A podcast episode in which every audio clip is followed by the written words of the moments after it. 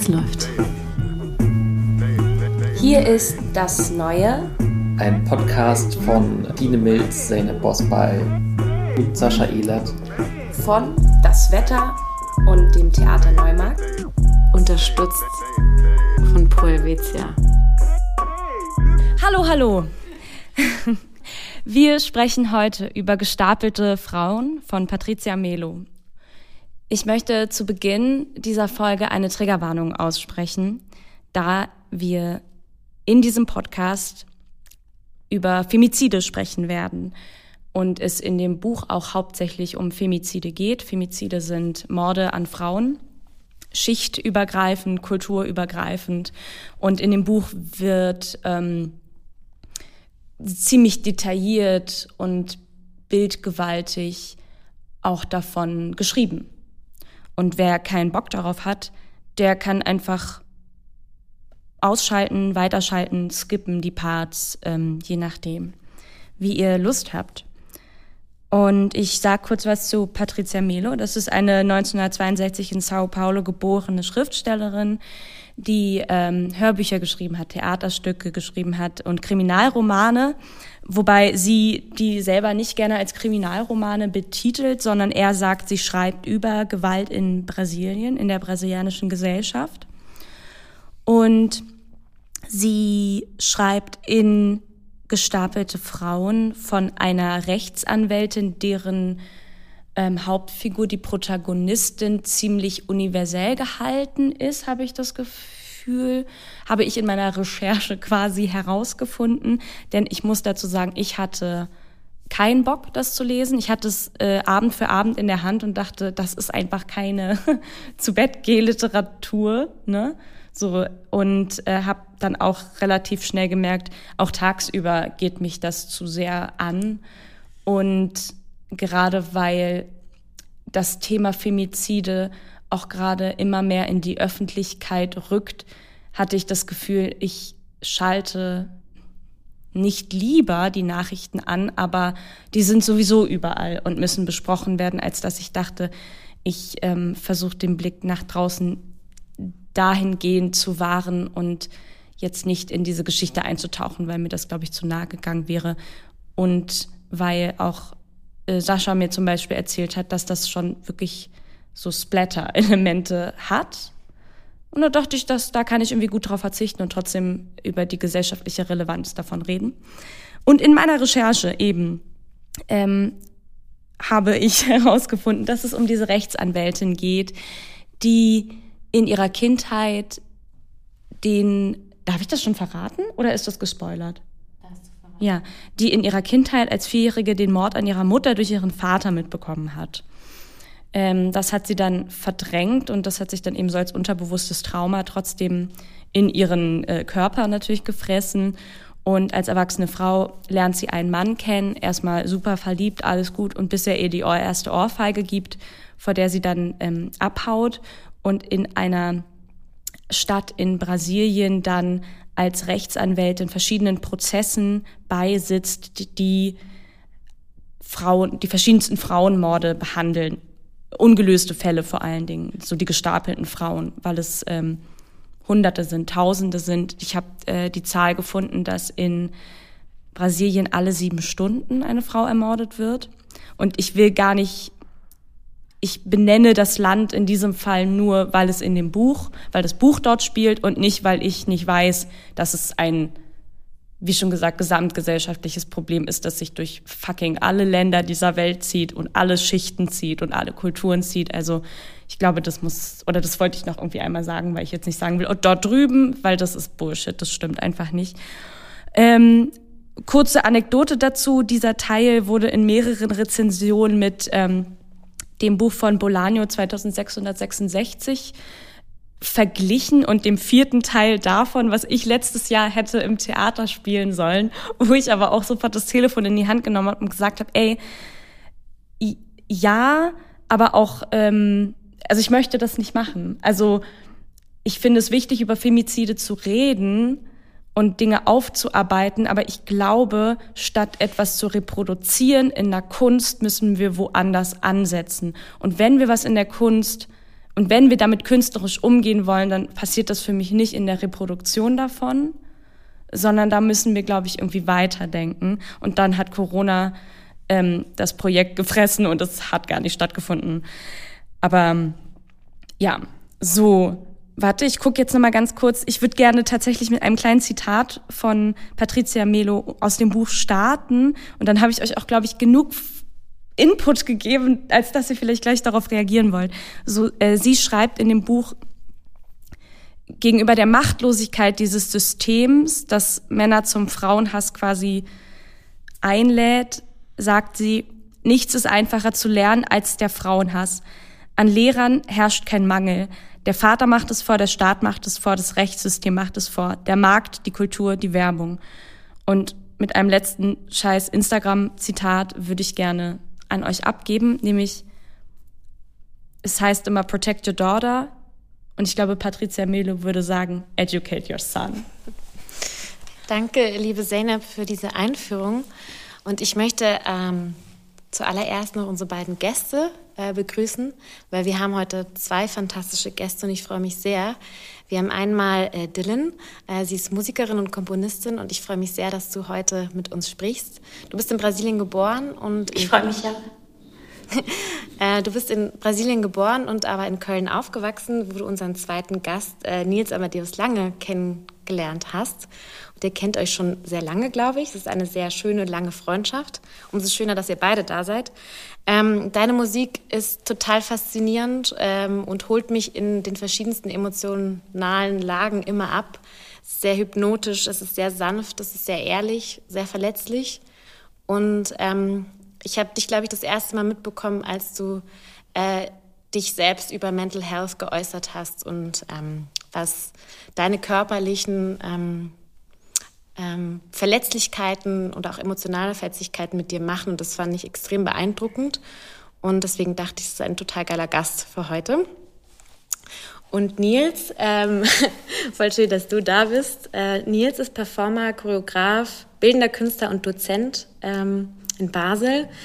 Und ähm, du nutzt deinen Körper oft als Waffe, um dich sozusagen eigentlich in die äh, Köpfe der Zuschauerin zu bohren, um danach irgendwie die ganzen Konventionen von Gender, Rollen, ähm, Bildern und Konventionen irgendwie so zu überprüfen und in die Gehirne neu zu sedieren. Ähm, Nils ist ähm, finde ich auch wichtig zu sagen, ein großer Antifaschist und ein ja, großer Kämpfer auf allen Fronten. Ähm, und wir haben zusammen ein Stück gemacht, äh, diese Spielzeit, und zwar ein Kinderstück, äh, Gretel und Hänsel, ein antikapitalistisches Märchen für Menschen ab fünf Jahren. Und das hat wahnsinnig viel Spaß gemacht, ähm, mit dir und Anina Machatz zusammenzudenken, ähm, weil, wie Zeynep schon gesagt hat, educate your son, but I think it's more educate your kids. Ähm, so zusammen. Und deswegen eigentlich voll die schöne Überleitung. Und jetzt würde ich gerne erstmal an euch beide übergeben. Ich glaube, du hast es äh, auf Portugiesisch gelesen, Dylan? Nee, ich habe es auf, ich hab's auf Deutsch gelesen. Ich war sechs, als ich, ich bin auch in São Paulo ähm, aufgewachsen, aber ich war sechs, als ich nach Deutschland gezogen bin. Das heißt, mein Portugiesisch ist relativ einfach. Ähm, und das, das gepaart mit dem Inhalt des Buches muss sich, glaube ich, dann niemand antun. Ähm, also habe ich es auf Deutsch gelesen, was ich aber eigentlich total angenehm fand. Also ich hatte das Gefühl, es war eine total gute Übersetzung tatsächlich, was ja auch nicht selbstverständlich ist, nicht wahr? Also das finde ich nämlich einen total spannenden Punkt, warum wir es jetzt auch besprechen, das Buch, weil das jetzt gerade erst in Deutschland erschienen ist, auf Deutsch oder im deutschsprachigen Raum. Ähm, und in Brasilien war das ja ein Mega-Hit. Also das war ja eines der, glaube ich, literarischsten Erfolge der letzten Jahrzehnte. Ähm.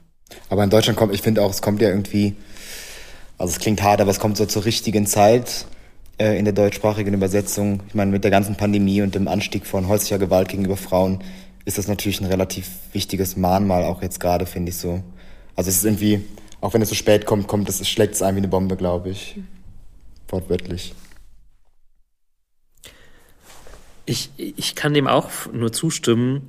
Ich, ich habe das Buch, ähm, beziehungsweise ist mir, obwohl die Sprache sehr klar ist und sehr, ähm, ähm, so auf den Punkt gebracht und es liest sich super gut weg.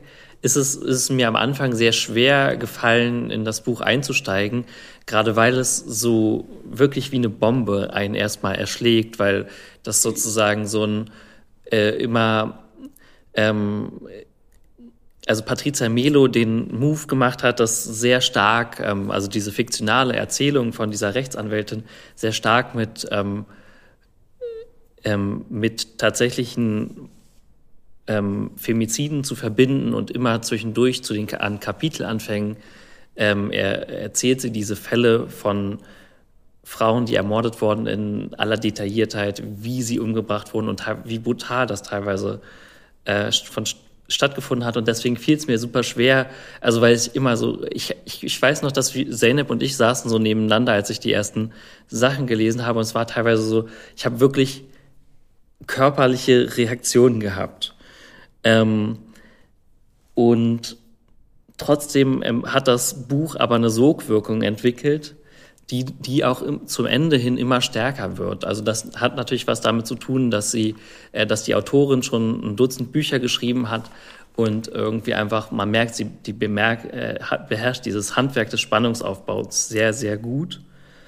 Ähm, und auch gleichzeitig, weil es trotzdem, trotz all der Brutalität und der ähm, ähm, ähm, die, die, die in dem Text steckt, einfach sozusagen auch trotzdem so, utop, so ein utopisches Moment entwickelt. Und ich weiß nicht, also ich fand das sehr, sehr gut, wie sie das macht. Ich könnt ihr gerne mehr dazu sagen, wie ihr das fandet. Ja, für mich war, was ich interessant finde, ist, dass die Sprache ähm, so ein Distanzieren verhindert. Also die Sprache lässt es nicht zu, dass ich das Problem externalisiere oder dass es das Problem der anderen ist, wo ich nachher noch gerne drüber sprechen möchte, was Kritik, was die Kritiken gemacht haben. Aber für mich als Leser, äh, es wurde verweigert, dass ich mich davon distanziere. Das, das finde ich, ein, das ist eigentlich der für mich dann doch schlauste und auch ähm, pädagogischste Moment eigentlich. Also genau. Und da frage ich mich manchmal, also mal davon abgesehen, weil ich jetzt Bolaño erwähnt habe, ist so, das ist erstmal eine Frau, die es geschrieben hat, wo ich, ähm, ich sag mal, in den Zeiten, in denen wir jetzt noch äh, leben, oder den utopischen Räumen, den ich mir wünsche, wo ich irgendwann keinen Unterschied mehr machen möchte, wer was schreibt. Aber in diesem Fall dachte ich, ah nee, das hat eine Frau geschrieben mit einer Agenda. So.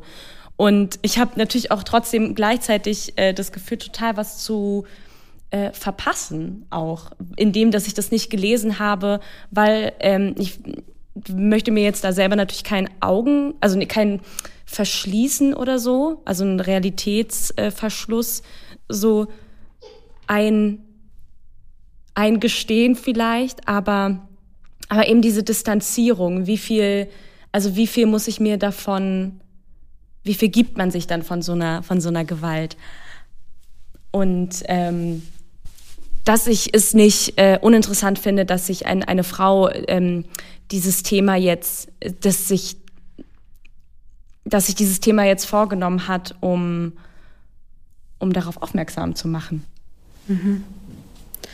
Ja, voll, weil ich finde so die Sprache von ihr, also ich finde, es gibt ja noch eine andere Ebene. Es gibt ja wie einerseits diese Storyline und es gibt ja dann noch äh, diese ganze Geschichte, die im Amazonas spielt, wo sie dann wie diese rauschhaften Erlebnisse hat, die finde ich nochmal eine ganz andere Sprachlichkeit haben und eine ganz andere Bildlichkeit. Ähm, Performativität auch. Total, also so ist es super performativ, ist sehr theatral. Mhm. Ähm, das finde ich aber total einen spannenden Punkt, um genau das auch nochmal später zu besprechen.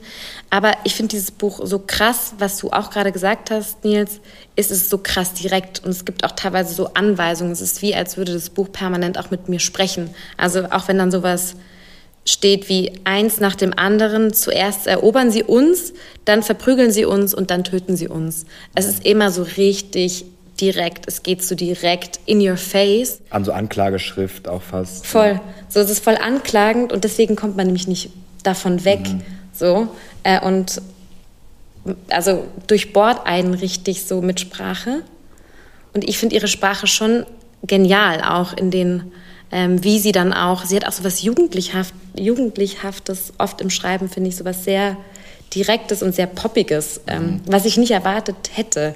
Ich finde, das steht auch so ein bisschen in der, also das ist jetzt vielleicht nicht das beste Beispiel, aber steht so ein bisschen in der Tradition von wie Hubert Ficht und Leonore Mau, also dieser ähm, so Ritualforschung gepaart mit äh, Großstadt, äh, Alltag, äh, schnellen Autos und dann aber dann doch eine andere Realität, eine Realität, die doch viel älter ist als die Realität, die wir kennen und so. Mhm. Äh, oder mystisch ist. Mhm. Zur Sprache auch noch, Entschuldigung, ich muss die ganze Zeit husten. äh, zur Sprache, was ich auch noch spannend finde, ist eigentlich dieses protokollartige, also die Femizide werden ja oft, das Kapitel wird eingeleitet durch dieses Protokollart, den, durch diese Berichte, also fast Protokolle, wie der Mord vonstatten ging oder was die Indizien waren. Äh, und am Anfang habe ich das eben als Protokoll wahrgenommen, aber irgendwann hat sich das wirklich als Textgattung oder also es hat ja schon die Seite sieht schon anders aus. Das sieht, sieht fast aus wie Poesie oder sind weniger Worte. Also hat, da ist was bei mir entstanden, dass, ähm, dass das eine eigene Gattung wurde eigentlich. Mhm. Und äh, was ich auch super interessant finde, was jetzt inhaltlich ein bisschen wegführt, aber ähm, das Cover, äh, das äh, zeigt einmal die, die Venus und die Geburt der Venus von Botticelli, so die wir alle kennen mit ihren roten, wallenden Haaren. Und die ist aber so ver, verschnitten mit der Geburt von Oshun, einem Gemälde von einer Schwarzamerika also schwarzamerikanischen kubanischen Malerin namens Harmonia Rosales. Und für mich hat das so im Nachhinein gezeigt, also erstmal dachte ich, ah, das sind die gestapelten Frauen, so, eine, so, ein, so dieses Bild davon zu haben. Und dann hat es mir aber eben auch gezeigt, wie wie, wie wichtig, wie wir alle irgendwie verbunden sind miteinander oder so. Und gerade in dem Fall, pst, Levin, gerade in dem Fall in, in, beschreibt sie ja auch so eine, eben diese drei Klassengesellschaft oder drei Klassen von Frauen, von so ähm, weißen Brasilianerinnen, schwarzen Brasilianerinnen und dann noch ähm, indigenen Ureinwohnerinnen so. Und wie quasi die also wie sie quasi eine Erlösung auch darin findet sich mit diesen Frauen zu verbinden inhaltlich als auch durch diese körperlich körperliche Erfahrung. Fand ich auch super interessant also ich hatte einen komplett anderen Zugang zu dem Buch. Ich hatte kein Cover, ich habe mir das runtergeladen auf meinem iPad, ich habe angefangen es zu lesen. Ich habe Nils direkt eine SMS geschrieben und meinte so, ey, warum lese ich das überhaupt? Das ist so ätzend, das zu lesen. Und ich habe da keine Verbundenheit gespürt, kein gar nichts. Ich komme aus dem Land. Es ist, auch wenn du vorhin gesagt hast, so, du willst nicht sagen Brasilien, aber ich finde, man muss ganz genau auch mit dem Finger drauf zeigen und sagen, es ist in Brasilien sehr viel schlimmer als in anderen Ländern. Und man kann sich das auch trauen zu sagen, es ist in Brasilien ein Problem. Der Rassismus, der Sexismus, es ist so ein krass konservatives Land, was so eine gespaltene oder so viele gespaltene Schichten hat. Und das ist ein riesiges Problem. Maus, you can't, you can't go talk to everyone. Ich muss mich mir kurz mal erklären. No. Und ich fand, ich komme halt, also selbst wenn ich nur ein paar Jahre dort gelebt habe, komme ich aus einem Umfeld, das extrem viel Gewalt miterlebt hat. Von offener Vergewaltigung auf der Straße über Misshandlungen in der eigenen Familie über Jahre. Und ich wurde von Kindesalter, hat man mir immer auch, also sobald ich das alles äh, erfahren musste, ähm, keine Angst gemacht, aber halt auch Achtsamkeit mitgegeben, die du vielleicht woanders nicht hast. Und für mich war es, dieses Buch zu lesen, äh, für mich, also mich überrascht es, dass das schockierend ist, weil es ist die Realität für so viele. Und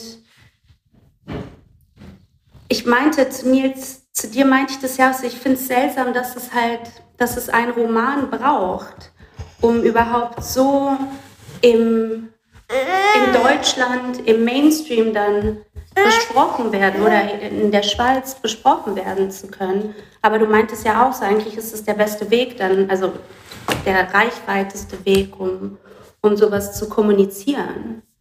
Ähm, Ach, ich weiß nicht. Ich, Brasilien ist, ist hardcore. Und ich finde, man kann in diesem Buch auch erstmal sich mit Brasilien an sich auseinandersetzen. Und ich finde, sie achtet auch darauf, dass man, dass man merkt, sie redet über Brasilien, sie geht in den Urwald, sie geht mit den Urbrasilianern, sie, sie verschmilzt mit dem Land. Und ähm, obwohl es ein Weltphänomen ist, finde ich, kann man auch ruhig erstmal kurz auf Brasilien gucken. Ramon spielt hier Fußball.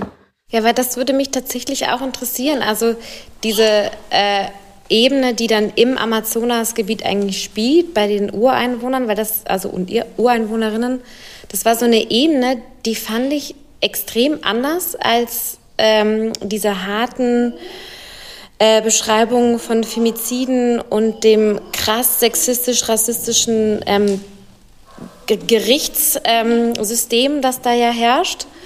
Ähm, ich fand die am Anfang extrem schwierig, diese Szenen, dieses rauschhafte Erleben. Und dann zum Schluss wurde es aber wie so eine, ähm, so eine Art empowernde Art und Weise, das umzukehren. Also so sie äh, schwer, schwärmen dann so als die Amazonen Göttinnen aus und richten dann eigentlich ähm, über die, die nicht gerichtet werden. So. Und das fand ich irgendwie dann schon äh, auch erst gegen Ende des Buches dann wie das heilsame Moment oder so das verarbeitende Moment, wo ich mir dachte, ah geil, und genau dafür braucht es wie ein Buch, weil nochmal eine andere Metaebene so aufgemacht wird und wie so ein anderer Akt der Emanzipation und Empowering irgendwie passiert. Aber so ging es nur mir beim Lesen. Ähm, aber das fand ich dann irgendwie die Stärke, dass es so einen Drive bekommen hat. Ja, und natürlich auch mit der fantastischen, also fast fantastischen Beschreibung äh, dieser Rituale geht natürlich auch ein anderes Fass auf, dass durch die Zerstörung des Waldes natürlich äh, indigene, indigene Völker, äh, Völker aussterben und so. Also da ist natürlich die ganz klare Kritik äh, an Brasilien auch spürbar, die gar nicht so ausgesprochen werden muss. Durch die, durch die schöne Beschreibung dieser Szenen ist es eigentlich klar, worum es auch geht. Also das fand ich das, fand ich das Tolle daran eigentlich vielleicht, ich weiß nicht, vielleicht, ich dachte auch, so es braucht für mich, es braucht für mich irgendwie kein Buch, es braucht für mich keine Filme mehr, es braucht für mich diese ganzen triggernden Momente von Reproduktion irgendwie nicht mehr. Und ich weiß nicht, was es braucht, aber so, das, das ist ja was, was, vielleicht ist es, liegt es auch daran, weil ich dachte, das passiert halt jeden Tag überall ständig. Und ich glaube, das Erste, was ich sagen kann, ist, dass es irgendwie die Kolleginnen und Freundinnen und Bekannte braucht von mir, die gerade zum Beispiel in Österreich auf die Straße gehen, weil ich glaube, ich will jetzt nichts Falsches sagen, aber ich meine mitbekommen zu haben, dass es zum Beispiel in Österreich das äh, in Europa, das kann ich mir noch nicht mal vorstellen, aber äh, dass also dass in Österreich gerade jeden Tag eine Frau ähm, ermordet wird, in der Türkei. Ja, ne? Je, also so jeden Tag ein, also so, äh, wo, wo ich so denke, ich finde es zwar, also es ist gut, dass es irgendwie durch alle Nischen, äh, hör auf, es ist gut, dass es durch alle Nischen ähm, oder dass es in alle Nischen reinkommt in Form von verschiedenen Kunstformen, ob es Bücher sind oder äh, Filme, aber ich bin auch so, ja, aber eben halt, wie du sagst, so diese, diese Realität, die es ist, ähm, und eben durch, durch alle äh, Klassen und Kulturen und so. Also das macht mich richtig fertig. Das, da da, krieg, da kriege ich halt keine Distanz rein, wenn ich das äh, lesen sollte und aber weiß, dass das eben Alltag ist. Und lass es nicht im Mord enden, dass Gewalt äh, in All äh, Alltag ist und auch, dass nicht Corona Gewalt ähm, häusliche Gewalt erzeugt, sondern sie nur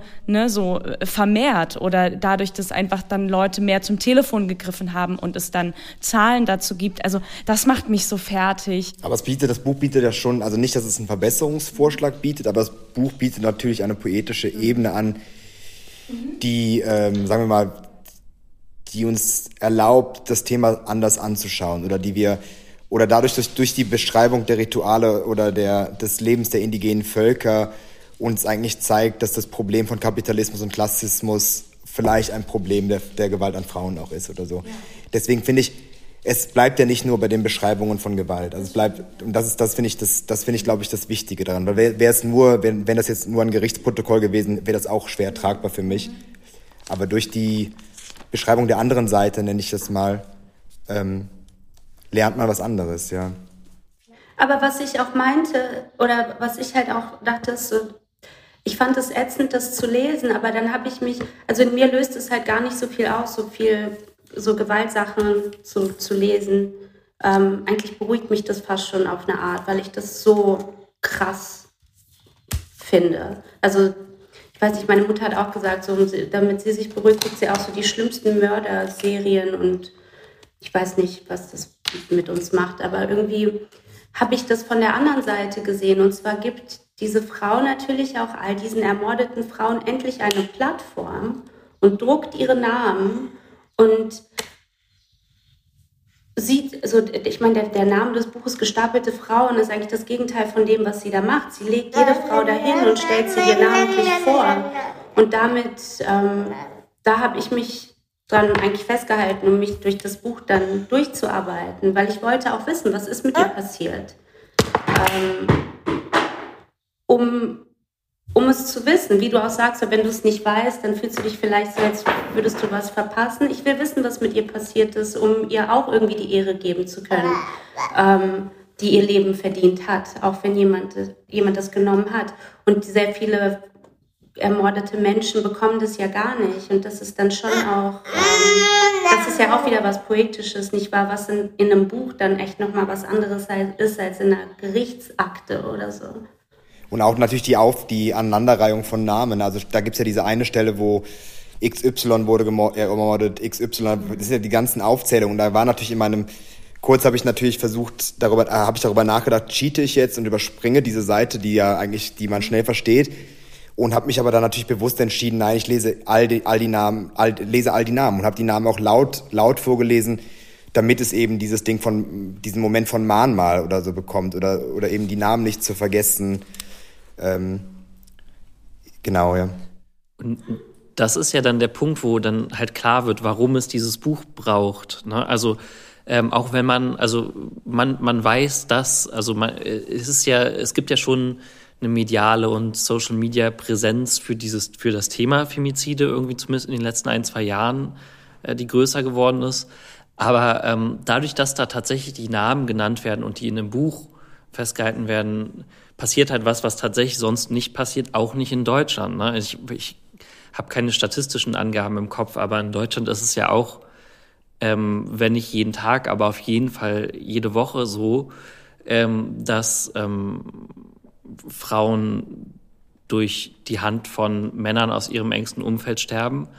Aber es wird halt immer einfach unter häusliche Gewalt verbucht und es ist nicht mal eine Nachrichtenmeldung wert. Sprich, wir kennen, wir kennen keinen, keinen Namen ne, von irgendwie Menschen, die dieses Schicksal erlitten haben und in Deutschland oder der Schweiz in, sozusagen in unserer näheren Umgebung gelebt haben.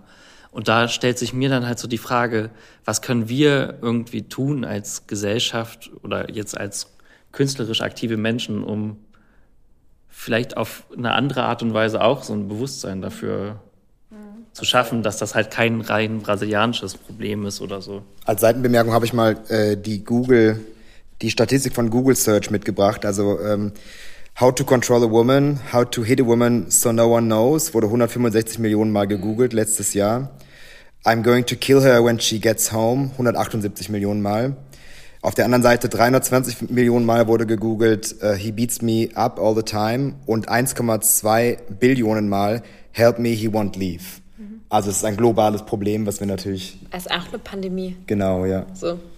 Und das ist die Statistik von 2020. Als ich die gelesen habe, lief es mir wirklich kalt den Rücken runter. Also mir, mir war das schon bewusst, mir war natürlich, mir war das Ausmaß, dachte ich, bewusst, aber als ich dann plötzlich die Zahlen gelesen habe, ist es mir wirklich kalt den Rücken runtergelaufen, ja.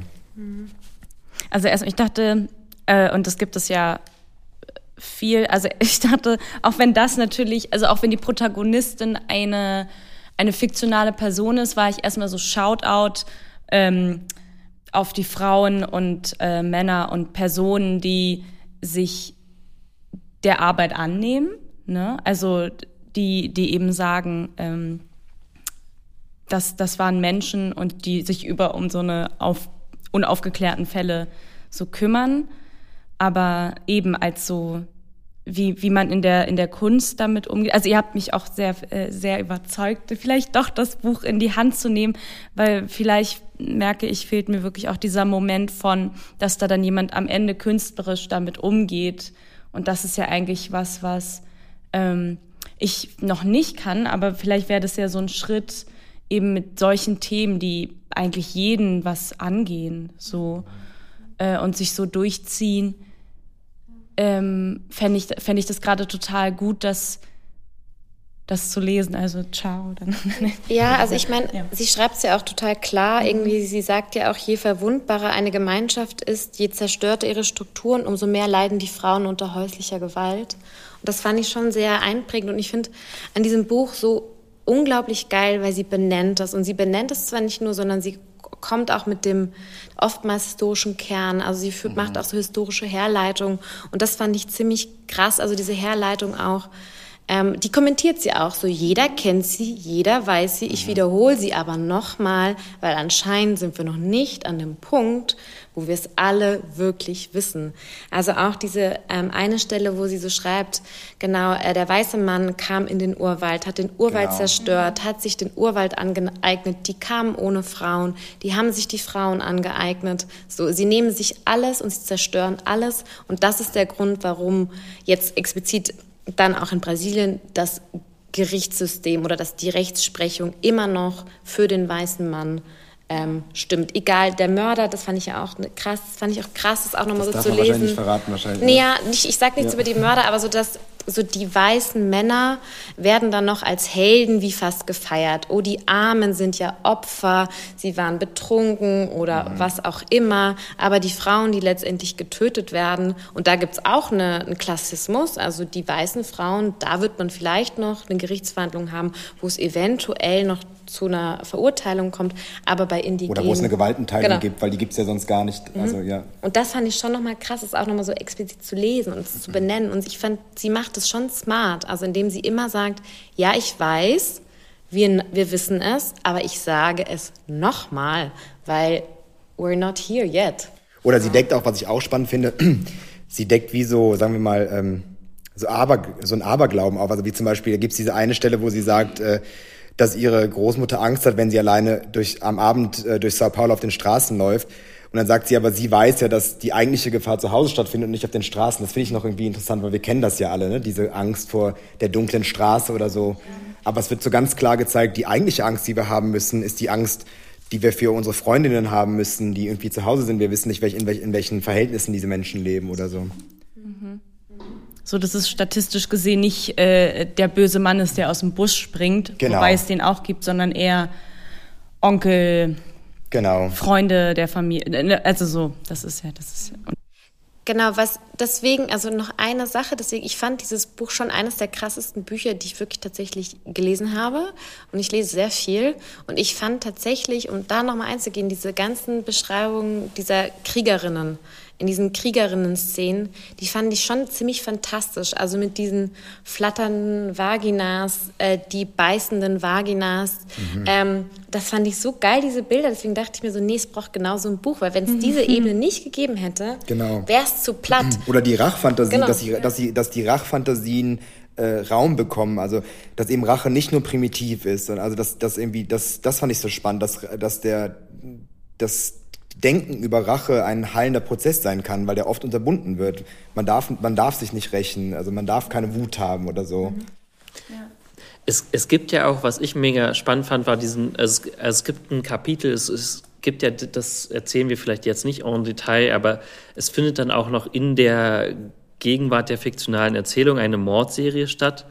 Und als diese endet, oder die für die Erzählerin quasi aufgeklärt ist, schreibt dann Patricia Melo so in einem Satz, und jetzt, jetzt treffe ich mich mit meiner Mutter, äh, mit, meiner Groß, mit meiner Großmutter ähm, in der besten Eisdiele der Stadt.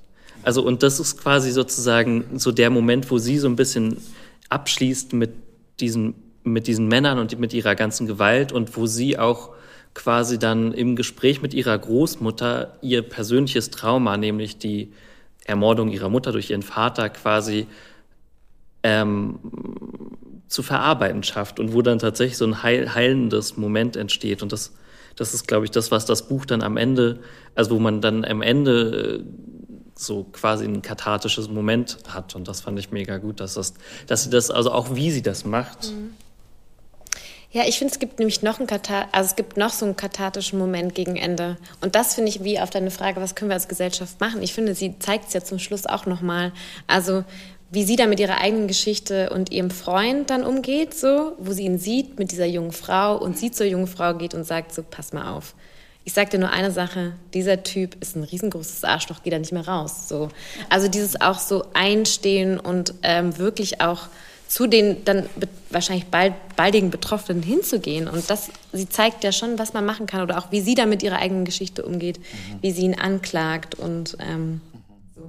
Und dann müssen wir halt müssen, also und dann muss man es irgendwie schaffen, dass diese, dass, dass wir uns glauben wieder, ne? Also weil ich glaube, dass, also wenn eine Frau den Mut hat und gegen ihren Abuser oder Ex-Freund oder ne, gegen diese Person aussagt oder jemanden warnt, dann müssen wir echt anfangen, denen zu glauben, weil ich, also weil diese, dieses, ähm, die, dieser verschwindend geringe Anteil an Frauen, die das für Fame machen oder so, was so, was so manchmal ähm, als These so rumgeistert, die macht das nur, um bekannt zu werden, die macht das nur, um ich glaube, der ist, der ist tatsächlich so gering, dass wir einfach, glaube ich, ähm, ja, da, also da, da ist wieder diese Verbundenheit für mich so, so wichtig, dann irgendwie so zu sagen, man muss äh, nicht beste Freundinnen sein oder man muss nicht,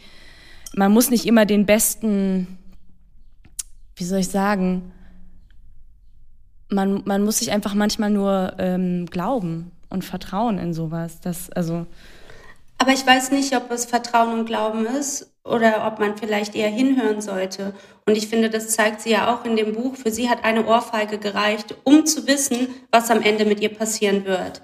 Und es geht doch um, um die Transparenz und um, um sich äh, das so die, die, wie sagt man, die psychologische Statur eines Misshandlers von vorne, von Anhieb an verstehen zu können, diesen Code knacken zu können. Wenn er das jetzt macht, dann ist das nächste das und das und das. Die Analyse, ja. Von Anfang an, genau. Und dafür muss man halt einfach, Vito, come on, dafür muss man einfach über diese Themen auch sprechen, damit es nicht nur um den Mord geht, sondern was Wer ist dieser Mörder und was, was, was ist das Verhalten, auf das wir achten müssen, um uns zu schützen, damit wir nicht in diese Situation kommen? Weil die Statistik ist doch auch, dass es mindestens acht oder im Durchschnitt acht Anläufe braucht, bis eine Frau eine Gewalt, gewalttätige Beziehung verlassen kann. Sie sagt ja auch zum Beispiel, Sie sagt ja auch die ganze Zeit, dass zum Beispiel bei den meisten Charaktere der Männer, dass die Männer meistens den Frauen schon vorher ganz oft drohen, dass sie sie umbringen werden, ne? Das, das ist doch alles Grooming. Du wirst gegroomt von Anfang an. Von Anfang an. Das ist die reinste Manipulation. Das sagt sie ja auch. Erst kommt die Ohrfeige und danach kommt dieses Beschütten mit Liebe wieder. Überschütten und dann wirst du wieder reingezogen. Und das ist ja bei Frauen, bei Kindern, das sind, das sind Menschen, die oft in Situationen sind, die ausgenutzt, emotional auch ausgenutzt werden können. Ähm, und das ist ja auch das, das Clevere, finde ich, daran ist ja, dass neben den ganzen Femiziden äh, dass die Ohrfeige immer, immer, immer wieder erwähnt wird, oder? Also es ist ja eben und also es viele ist Leute würden ja sagen, ja, komm on, so, hey, wir reden immer noch über die Ohrfeige, genau. und in dem wir Roman, reden über die krassesten Morde. Ja, in dem Roman ist es ja wirkt es ja fast so, dass die Wiederholung der Ohrfeige eigentlich, also in, ich kenne jetzt keinen Roman, wo die, wo so ein kleiner Akt dann doch wieder immer, immer, immer wiederholt wird. Und das finde ich das Tolle daran. Also, dass man das eigentlich aufzuzeigen, Voll. dass diese Ohrfeige reicht, dass die, Ohrfrei, dass die Ohrfeige ähm, das, äh, ein Vorbote ist, ja. Voll. Und man darf natürlich auch nicht vergessen, dass sie, also die Erzählerin, ja auch höchst traumatisiert ist. Und wir wissen nicht, in was für einem Stadium ihrer Heilung sie ist, weil es macht den Eindruck, als sei sie bei Null eigentlich. Sie ist total abgeschnitten emotional. Ich meine, sie macht den Job, der ja eigentlich der Allerschlimmste für sie sein sollte. Aber es ist ja mit so einem Zynismus. Aber sie hat ja auch, sie beschreibt ja zum Beispiel auch, dass die, also dass ihr Trauma, äh, also die hat ja zum Beispiel alles vergessen. Ne? Also es ist ja, die ist ja wirklich in dem, in dem, immer noch in dem Stadium von Schock und so. Sie sagt ja zum Beispiel, wo sie ist, ja, ja, voll. wo sie nicht, nicht sie kommt ja nicht an die Erinnerung ran. Und das meine ich halt so, was hat sie verarbeitet? Nichts und setzt sich dann aber tagtäglich mit Morden auseinander, die sie ja eigentlich emotional oder psychologisch so mitnehmen müssen, aber es macht halt gar nichts bei ihr. Ja, aber und also und dann entwickelt sich das ja, weil sie es immer mehr zulässt, nicht wahr? Und das ist ja auch so ein Halbprozess, den wir sehen dürfen und deswegen denke ich so, es ist viel mehr an diesem Buch dran als wir müssen uns gegenseitig glauben. Es sind diese ganzen feinen Nuancen dazwischen. Wir müssen auch anfangen zu heilen. Und vielleicht hat die Ohrfeige vom Ex-Freund gereicht, um zuzugeben, ich wurde schon mal misshandelt. So, das sind ganz viele Momente, so Dialoge, die vielleicht auch gut getriggert werden von diesem Buch heraus. Und wahrscheinlich dann, weil es auch ein Buch ist und so, so viele verschiedene Ebenen hat. Ja. Finde ich jetzt raus. Total, also und das mit dem Heil, mit dem Heilungsprozess, den fand ich ja wie auch, ich finde, man durchgeht ja auch selber so als lesende Person diesen Heilungsprozess ja mit. Am Anfang dieses totale abgeblockt sein, man selber ja auch wie abgeblockt ist von dem Buch und man lässt sich dann immer mehr drauf ein, sie öffnet sich immer mehr, sie wird irgendwie immer verletzlicher, dann gibt es diese ähm, sehr mystischen Szenen im, im Urwald, wo es dann auch nochmal, fand ich, sehr so eine Solidaritätsgedanke gab, so zwischen allen Frauen, äh, zwischen allen Schichten und allen Klassen. Und ähm, den fand ich extrem so also auch geil, dass man sich zusammen irgendwie in diesem Urwald hilft und sich zuhört und sich empowert und dann äh, eigentlich diese ganzen Frauen ihr ja helfen, ihre Trauma zu bewältigen, oder? Also, oder auch wieder näher zu ihrer Mutter zu kommen. Weil sie, sie trifft ja dann auch wie ihre Mutter irgendwie wieder durch diese ganzen Heilungsprozess. Und deswegen kann man das Buch, finde ich, dann schon so, zu, so zuklappen und man ist so, ah, okay, die Erzählerin, die hat noch einen langen Weg vor sich und man selber hat auch noch einen langen Weg vor sich und wir als Gesellschaft haben auch noch einen langen Weg vor uns, aber wir fangen an, darüber zu sprechen und einen anderen Umgang zu finden. So. Plus wir lernen auch, dass Frauen unterschiedliche Herangehensweisen haben, unterschiedliche lange Zeiten darüber zu sprechen. Also wie das ist ja das, das ist ja das, was an dem Buch so klar wird. Also eben, man könnte, man, man würde davon ausgehen, dass diese Frau, die sich mit den Femiziden auseinandersetzt, mit dem Mord ihrer Mutter gut umgehen kann, weil sie ja, weil sie sich ja damit auseinandersetzt. Aber eben sie kann es nicht. Und das ist ja das Wichtige daran zu lernen. Egal an welchem Punkt diese Frauen stehen oder wie sie sich, welche Jobs sie haben oder so, können wir nicht davon ausgehen, dass alles okay war mhm. oder alles okay ist. Mhm.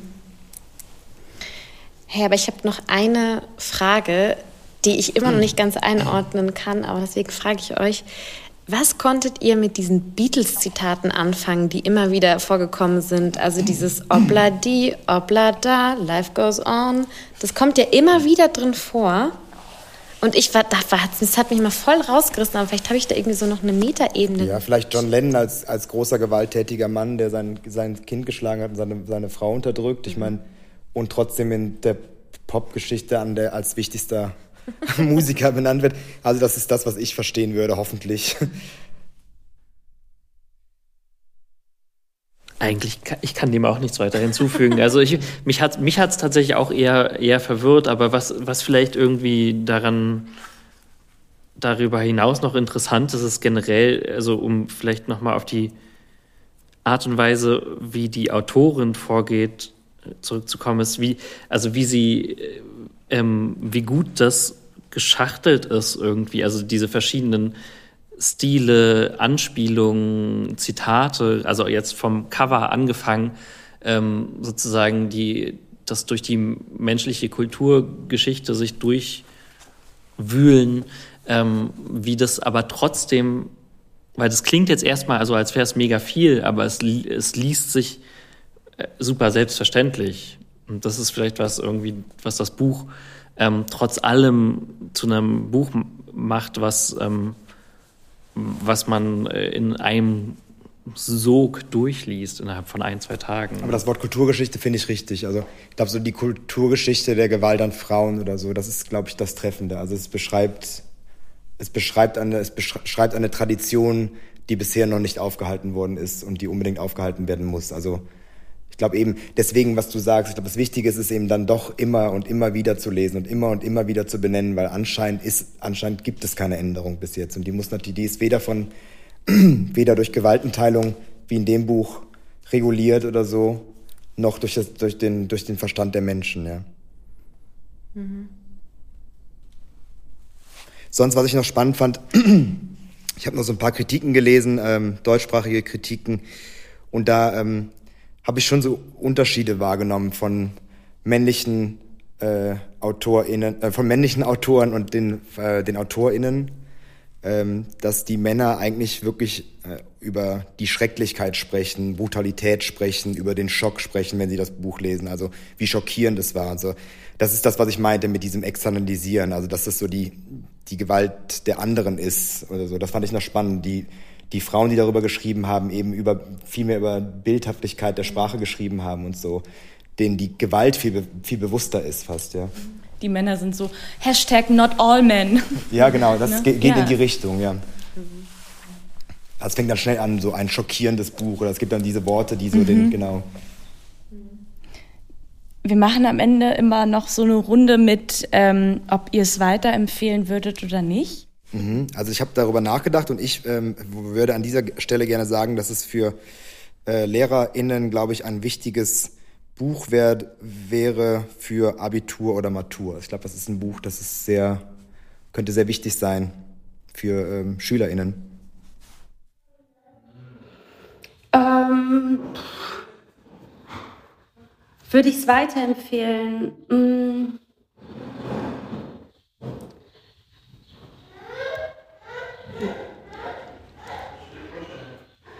Oh, ich weiß gar nicht. Ähm, wahrscheinlich heißt es nein, oder? oder unentschieden. Du musst ja noch keine Antwort haben. Ich weiß nicht. Ähm, ob man das ganze Buch so lesen, obwohl doch, weil dann kann man vielleicht ein Gespräch darüber führen. Ja, für mich ist es, wie gesagt, es ist halt so nah an mir, dass ich es einfach seltsam finde, dass man darüber überhaupt ein Buch lesen muss. Aber ja, dann, vielleicht muss man genau deswegen das dann lesen, um, damit es selbstverständlicher vielleicht werden kann. Und ich denke auch, es sollte vielleicht früher als später gelesen werden. Also nicht man muss nicht unbedingt sehr alt dafür sein, oder? Also, wie du auch sagst, in einer bestimmten Altersgruppe kann man das, glaube ich, kann das schon auch, glaube ich, helfen. Ja. Ja, ich finde das eigentlich ein super Gedanken, also dass man das als so Abiturlektüre mhm. Lesen sollte, weil ich glaube, da ist wirklich noch so ein, äh, da kann man noch mal einen anderen Samen setzen, weil also die kommen gerade aus der Pubertät. Äh, die jungen Menschen, wo man, glaube ich, sowas auch noch gar nicht auf dem Schirm hat. In, dem, in diesem Ausmaß. Und auf intellektueller Ebene natürlich auch den Clash an Genre natürlich für einen, in einem Schulkontext perfekt Super. ist. Also Kriminalgeschichte, protokollartiges, poetisch, poetische Beschreibungen und so. Ich glaube, das. Ich, ja. Mhm. Und ich würde auch, also ich habe es tatsächlich, ich fand es eine krasse Leseerfahrung und ich finde, ähm, dass man es lesen sollte, vor allem aber auch, wie du sagst, dass wir darüber reden und dass wir es mehr darüber reden, dass es kein Tabu mehr ist, obwohl es zwar in den Medien ist, aber dass wir es nochmal anders greifen können als äh, Gesellschaft und als Menschen, wie wir miteinander darüber reden wollen auch und was für Schritte wir gemeinsam einleiten können. Und deswegen finde ich so Bücher, egal wie scheiße es ist, dass es 2021 immer noch so Bücher geben muss, ähm, aber wir müssen darüber reden und immer weiter, bis das nicht mehr vorkommt. Und so lange müssen, glaube ich, auch noch so Bücher geschrieben werden. Voll. Ich glaube auch, dass gerade, also dass die Art und Weise, also dass man an diesem Gespräch auch gerade merkt, wie gut es ist, so ein, ähm, in so einen Austausch über Bücher zu kommen, gerade über Bücher, die ähm, über so wichtige, von so wichtigen Themen erzählen, ähm, um dabei, um wirklich davon was mitzunehmen. Also weil sonst, wenn man das so Buch, das Buch zuschlägt und dann wieder sozusagen so schnell in seinen eigenen Alltag reinrutscht, dann kann das natürlich auch tatsächlich retraumatisierend sein oder was auch immer. Und deswegen kann ich, würde man auch, ist es schwierig, das jetzt bedingungslos jedem zu empfehlen. Ähm, aber so, wenn man das in einem Kontext macht, das kann genauso in einer, in einer, Schulklasse sein, wie jetzt irgendwie in so einem Lesekreis, wie wir ihn hier gegründet haben, dann ist das auf jeden Fall ein Buch, was ähm, zu bereichernden Gesprächen führen kann. Ich glaube, ich werde es lesen jetzt. also ähm, tatsächlich, ich bin gespannt ist nicht das richtige Wort, aber ich finde jetzt mit dem Input dieses Gesprächs und ich glaube, komischerweise ein Mut, den ihr mir gemacht habt, ähm, kann ich es mir vorstellen, weil es nicht nach etwas klingt, was nur reproduziert, wo ich auch die Nachrichten anschalten kann. Ne? Also das ist ja eher so die Befürchtung, dass man sich denkt, ja, das bringt jetzt auch nichts, dass ich dieses Buch lese. Anscheinend, wenn man in Austausch mit so klugen Leuten kommt oder auch, ja, ähm, bringt das total was. Deshalb werde ich das lesen. Und das Gute an dem Buch, also erstmal natürlich Nachrichten zeigen uns, wie du auch schon gesagt hast, Nachrichten zeigen uns leider die ganzen Fälle nicht. Und das Gute an einem Buch ist ja auch einfach, dass man es zuschlagen kann kurz, oder? Also das finde ich das. Deswegen finde ich das Medium des Buches, das, das Medium des Buches toll da. Du kannst dir ja auch deinen Fokus aussuchen. Das meine ich halt. Also so die Fälle an sich. Ich habe Respekt und habe ich auch gemerkt, es hat Respekt in mir ausgelöst es war weder Schock noch Trauer, aber wo ich mich wirklich auch darauf einlassen konnte, war so ihr Trauma und wie sie damit umgeht. Und das hat mich extrem berührt. Und ich glaube, dass sowas hast du auch nicht in den Nachrichten, nicht wahr? Wer spricht über sein Trauma? So alle, wenn überhaupt, dann schreien Leute und das war's. Aber wie leben sie damit? Wie lebt, wie lebe ich damit? Und das ist ja das ist das, was übrig bleibt, nicht wahr? Die ermordeten Frauen sind weg, aber was bleibt, ist der Trauma. Und da muss ich, da müssen wir doch auch den Weg finden, uns gegenseitig zu helfen und weiterzuleben. Und das, das ist dann ja, das geht ja auch viel weiter als Frauenmorde. Ja, und auch die ähm, neben, und auch, dass diese eben diese Orte, die nebeneinander gestellt werden, natürlich, auch wenn wir uns dessen bewusst sind, dass natürlich strukturierter Rassismus und Klassismus und Sexismus, dass das alles zusammenhängt, ist natürlich die Orte, die da gewählt werden, die auf einer Seite beschrieben werden, lassen uns das erfahrbar machen, wie die Strukturen zusammenhängen irgendwie. Mhm. Ne? Also das ist ja auch das, was mich, also auch wenn mir das klar war, ist es irgendwie, ähm, hilft es mir, hilft es mir, das zu analysieren oder zu verstehen, ja. Absolut, auch wie sie über die Natur spricht, so da, da geht sie hin und da fängt sie auch an zu heilen, ob es dann mit Ayahuasca ist oder was auch immer. Ähm, das ist ja dann nur noch ein Beschleunigungsmittel, aber Ayahuasca macht ja nichts mit dir, was nicht eh schon in dir drin ist. Ja, lese es. ja, vielen Dank ähm, für dieses tolle Gespräch. Danke euch. Danke euch, ja. Danke.